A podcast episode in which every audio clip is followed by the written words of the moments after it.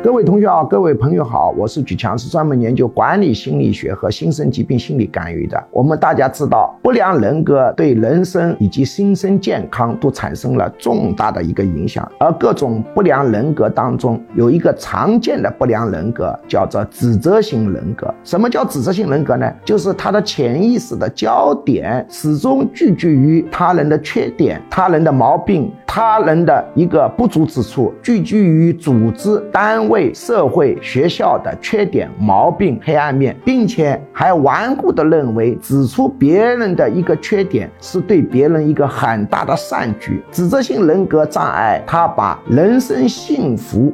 放到改正缺点之后，把改正缺点，特别是改正他人的缺点，不是改正自己的缺点，放到了价值观最前列。于是呢，他就形成了到处批评人的这么一个现象。那么，指责性人格改变是非常难的。那我这里呢有专门的一个学习材料，是给指责性人格进行学习的，或者你宣讲给他听的，可以呢有一定的效果。我不能保证他天翻地覆的变化啊，只能说有一定的缓解效果。这个材料的内容呢还是比较复杂的，适合于呢电子版拿来学习，而不适合于呢简单的讲。大家可以根据后面显示的信息报名获取。电子材料可以获得指责性人格批判的论文，用这个文章让家人或者朋友来学习，可以产生一定的效果。大家可以根据后面显示的信息报名获取电子材料，请发送短信